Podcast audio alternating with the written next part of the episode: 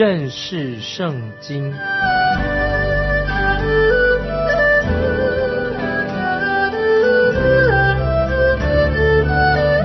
认识上帝的话，把上帝的话带到全世界。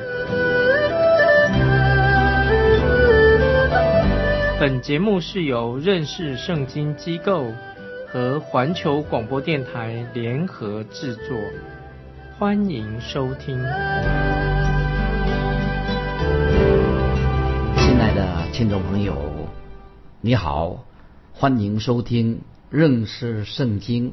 我是麦基牧师，我们要看希伯来书。希伯来书这卷书第一大段和教义有关系。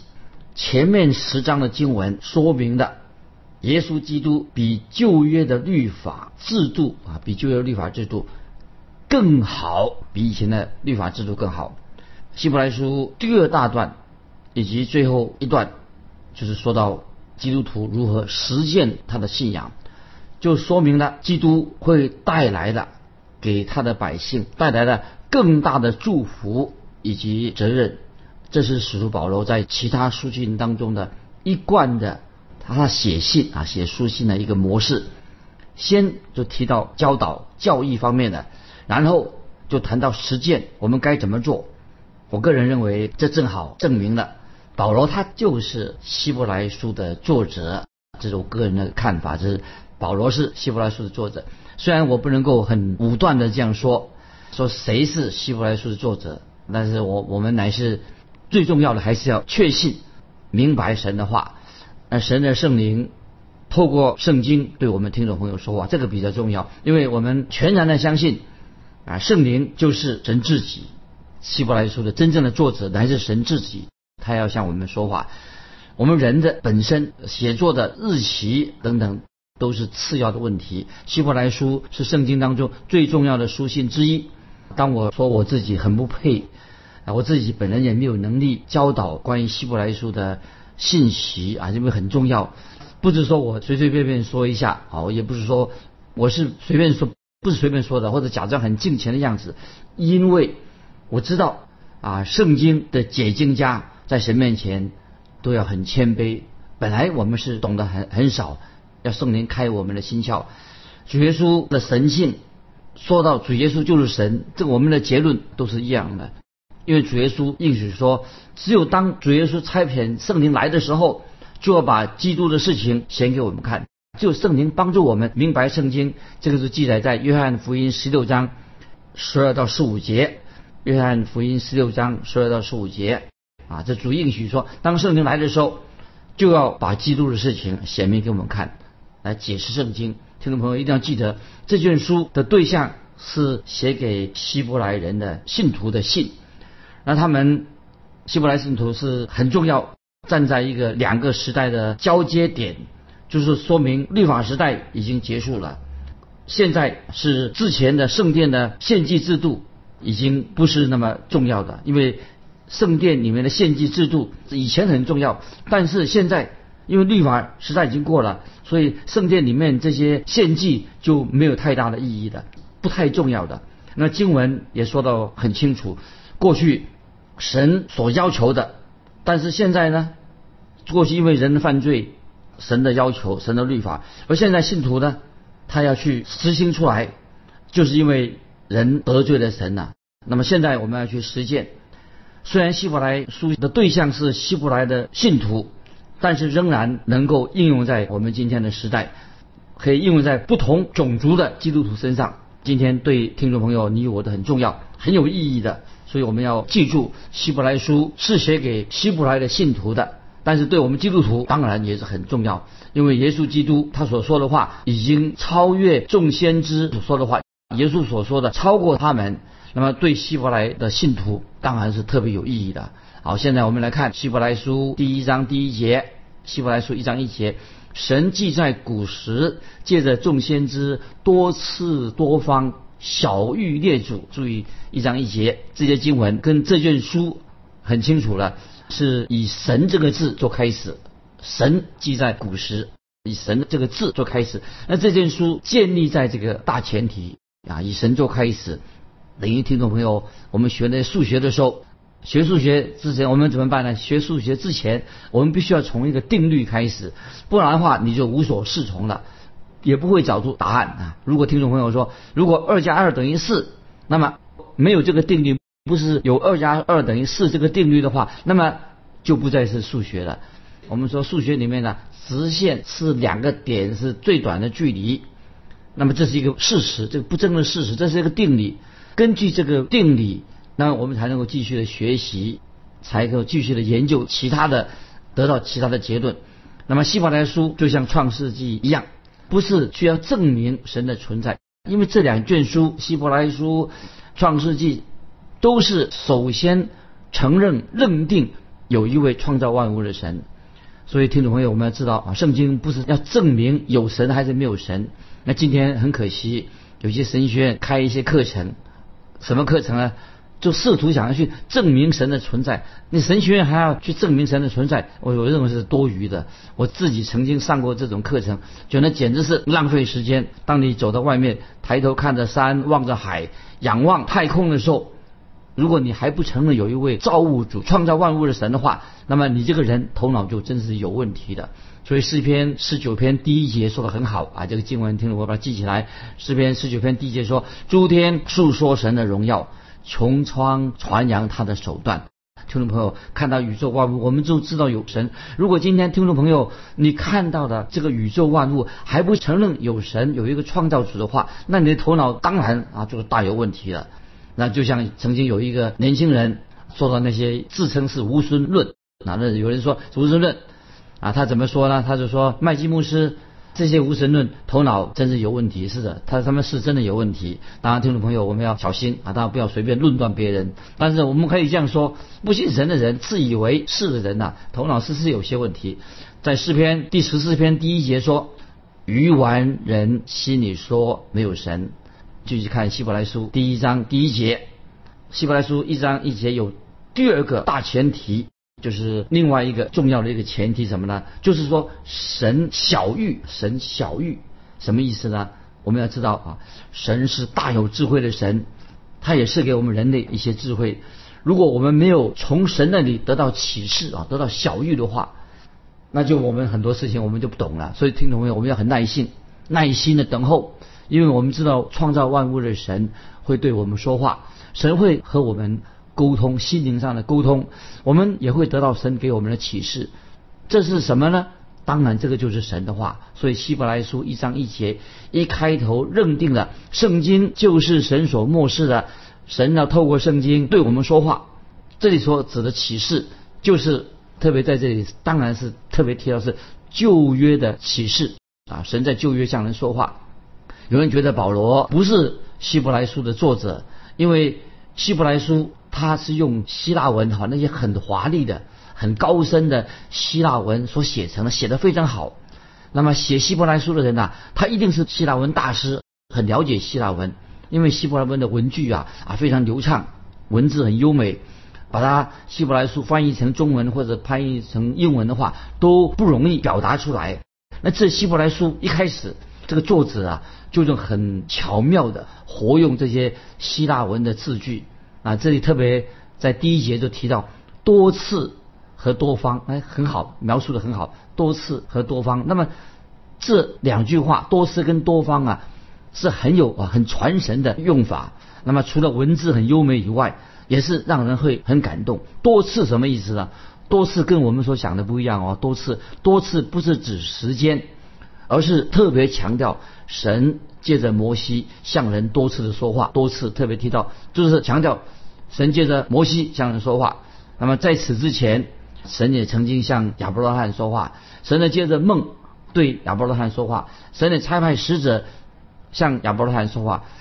但是，当神对亚伯拉罕说话的时候，并没有把后来告诉摩西的事情告诉亚伯拉罕。所以，神对亚伯拉罕说话，对摩西说话都不一样，说的内容不一样。神没有对亚伯拉罕说到啊关于。啊，四条诫命律法的事情，神也没有告诉亚伯拉罕去颁布十诫，是后来神向摩西显现，告诉摩西要颁布十条诫命。那么我们也知道，后来特别神也对大卫王特别预言，对大卫说，有一位君王会从他的后裔出来，他会成为世人的救赎主。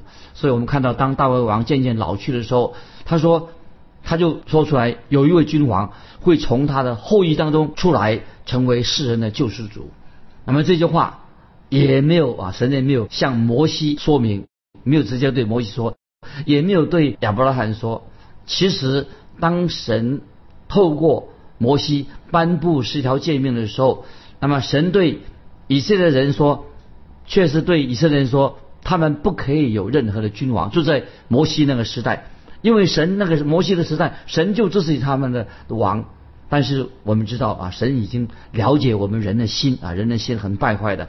后来这些以色列人就是很想要跟周围的列国一样，也希望有一个王来统治他们。那么这个时候，神的做法也是非常啊，令我们看得很惊奇。神的话也是很奇妙，啊神就应许他们所求的。诶，当以色列人要求一个王像别的国家一样的话，神就应许他们所求的。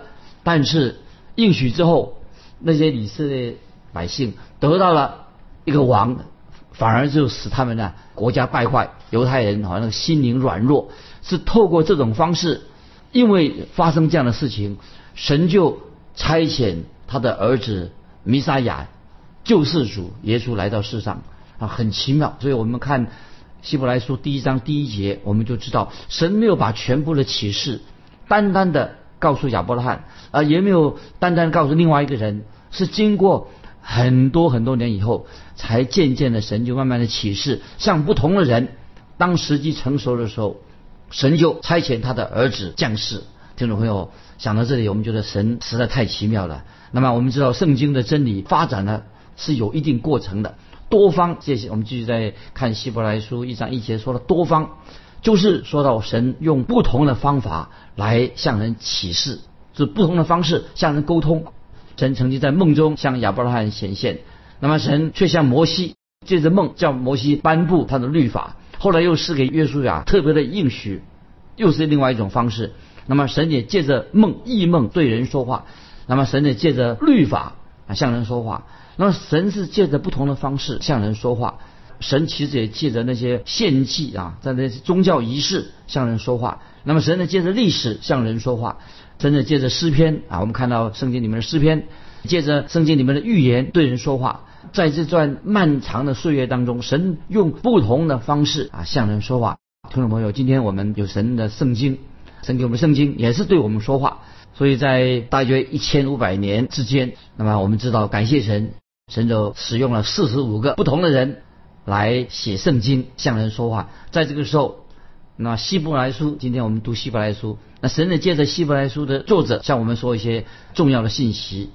听众朋友，不晓得你有没有想过，有这么多的圣经的作者，又把圣经编成一本这么奇妙的一本书啊，圣经。那么从人的角度来看，我们以为说啊，英国的文学家啊，有个文学家叫做莎士比亚，说哎呦，这个文学家他写的东西很精彩。其实英国的文学家莎士比亚，他的作品谁做的就是莎士比亚，只是作者是一个，但是神却用了许多不同的人来完成这部伟大的启示圣经，用了四十多个人来把圣经完成了。神就特别开始不同背景的人，他们来自不同的地方，他们的能力智慧都不一样，借着这些人来完成一部圣经啊，一本现在我们用的圣经太奇妙了。比如像写圣经的人当中之一。西门彼得其实他的希腊文的程度，呃，也不是很高。不是我在批评彼得，因为我自己啊学希腊文学了九年的时间呢，我觉得我的希腊文程度啊实在很糟糕，比那个西门彼得还糟糕。但是神却使用了西门彼得来做了彼得前后书，所以很奇妙。我们就看到希伯来书的作者，他确实很专精希腊文的，他的希腊文的能力很强。我个人认为希伯来书大概。应该是使徒保罗所写的，因为保罗写加拉太书，保罗也写了哥林多前后书，保罗也应当用了，他用了很多实际的、很通用的言语，当时他们能够明白的言语，把加拉太书、哥林多前后书写成的，所以保罗所用的话语都是非常简明的，让人很容易读懂这个信的内容。所以我认为保罗写希伯来书的时候，他也是像个啊一个文学家一样，用文学家的手法写这个希伯来书，写的非常动人的。那么希伯来书一开始就用了一个非常伟大的一个字眼，什么呢？就是神啊！希伯来书第一个字所用什么字呢？一章一节第一个字就是神。我已经说明了，希伯来书的作者不是想要去证明神的存在，听众朋友，圣经不是证明神的存在。如果你否认有神的话，那么我刚才已经说过了，可能脑袋啊，人的脑袋就有问题了。否认有神的存在啊，这个不是神的问题啊，这不是证明神的问题。今天有一些人自以为有学问，甚至有些博士啊，有些什么什么博士、科学博士啊，得到学位了，其实在神面前还是一个小人物。但是这些小人物胆子很大，居然敢否定神的存在。他们是以为自己是谁呀？你到底是算老几呀？怎么敢否定了啊神的存在？人太渺小，能够否定一个创造宇宙的神吗？其实我们知道，我们都是人，都是在神面前微不足道的。那么我们的人是心也很狭窄的。我们把把我们自己放在神的旁边，你就知道为什么神不愿意浪费时间向你证明他是神的。如果今天有人要来到神面前，想要认识神的话，这是很重要。如果一个人要信神、要认识神的话，必须要先相信有神，这是啊一个重要的。啊，在希伯来书啊，也告诉我们这个，我们可以知道。我们继续看希伯来书一章一节哈，说接下来我们看也是第一节，小玉列祖。那么这个列祖是指谁呢？当然就是指亚伯拉罕、以撒、雅各、约书亚、摩西、大卫、以赛亚等等，他们可以说都算是犹太人了，以色列人列祖，但是他们不是。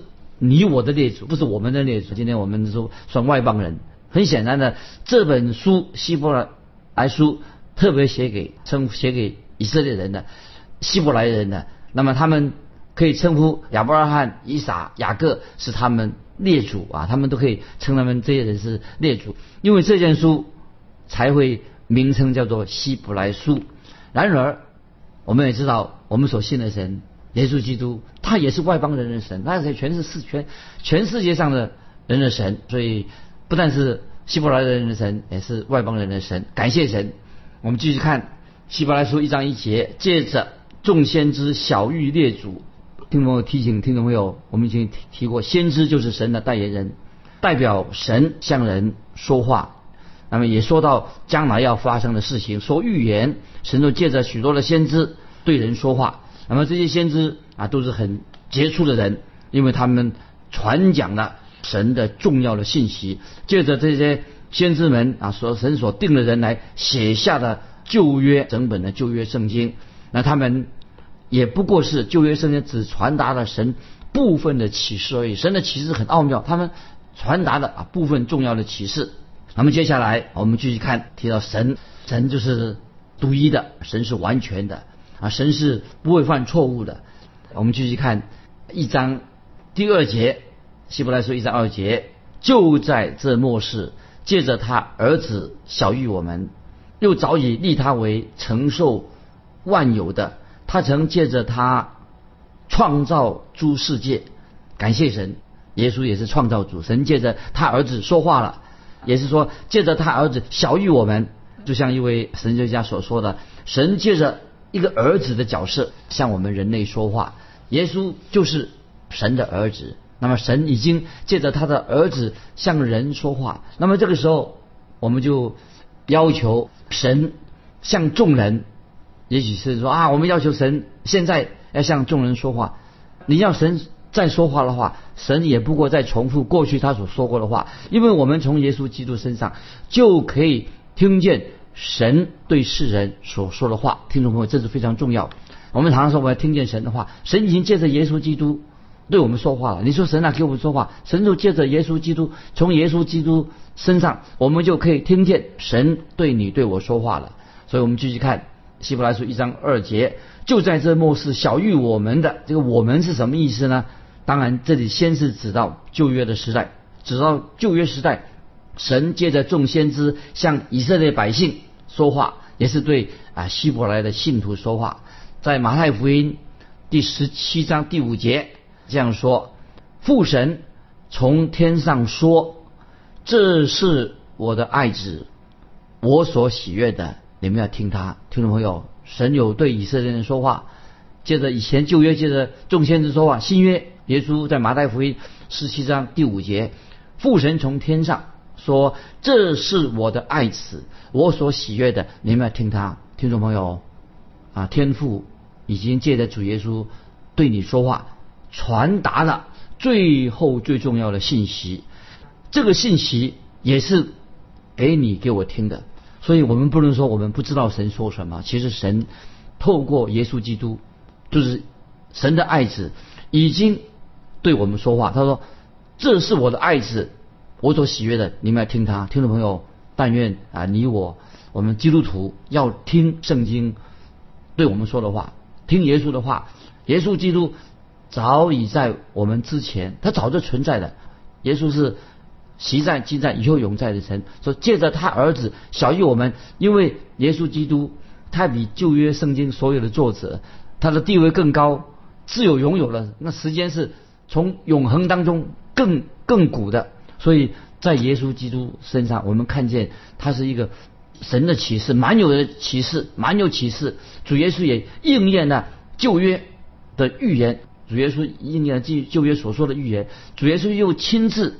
把神的话，他自己来到世界上，道成肉身，把神的对我们所说的话已经传给我们了。所以神实在太奇妙了。所以感谢神，就像耶稣基督两千多年前他已经来到世上所说的圣灵，耶稣自己说的圣灵要将授予我的告诉你们。注意这个经文很重要，以前也提过，在约翰福音十六章十五节，主耶稣自己说的圣灵将要授予我的。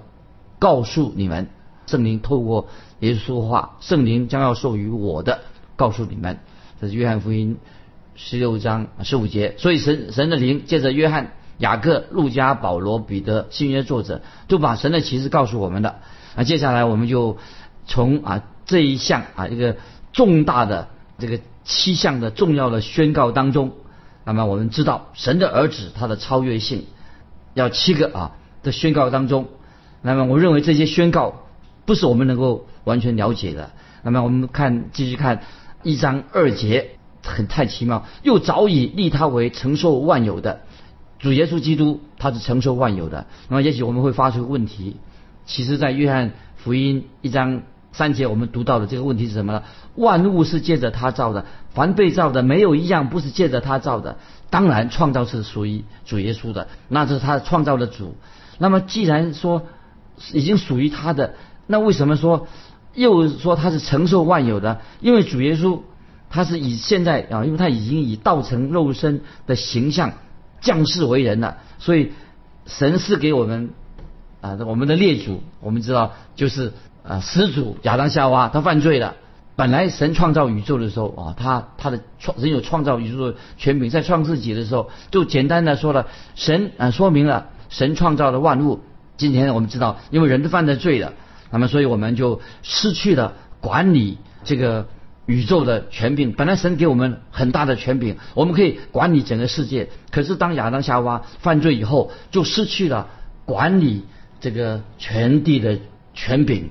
那么这是很可惜啊！这是我们神造人的时候啊，造亚当夏娃的时候，啊给我们管理这个宇宙的权柄。但是在创世纪已经说得很清楚了。那么在创世纪一章二十六节，神记载，圣经记载，神要人让人管理全地，但是人已经犯罪败坏了，亚当犯罪了。本来上上帝已经给了亚当有管理权，管理统治万物，万物受造物都受他管理之下，但是亚当夏娃犯罪以后，就失去了管理全地的一个权柄。那，今天时间的关系啊，我们读希伯来书。这卷重要的书，听众朋友，我们好好的多看一下，默想其中的意思。所以我们每次分享希伯来书的时候，越来越明白神透过希伯来书也对我们今天啊每一位听众朋友说话。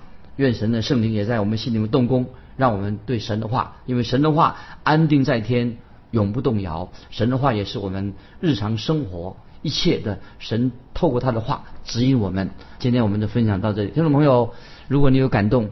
欢迎你来信跟我们分享你的信仰生活，来信可以寄到环球电台认识圣经麦基牧师说，愿神祝福你，我们下次再见。